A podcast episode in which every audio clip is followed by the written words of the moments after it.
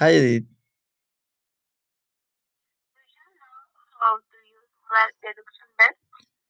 If you want me to teach you, uh, log modal verbs in area auxiliary verbs uh, cannot function in modal verbs. Only the auxiliary verbs uh, be, do, and have that can function in many verbs. Modal verbs ability, possibility, need, of the conditional which use the future and the conditional. Yes, yes. It is not may have. Can in, in the case ability or possibility. In the case in the can. Be translated or poder in Spanish. I can speak five languages in interrogative phrase in the use of can can with permission to ask about possibility.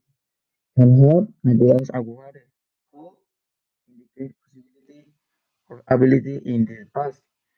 You could speak Spanish when you son. I thought to use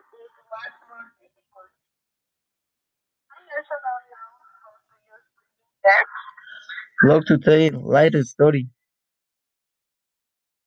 My favorite place to live in a house that has a three floor with many windows, that has terrace, that has doorbell in the front, that has a small attic and basement with with thermite things like a local occupy, with a small balcony in my restroom, with a kid neighborhood that there are problems.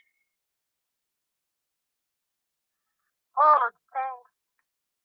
Uh, you very much self conduct. This way you can use a real story on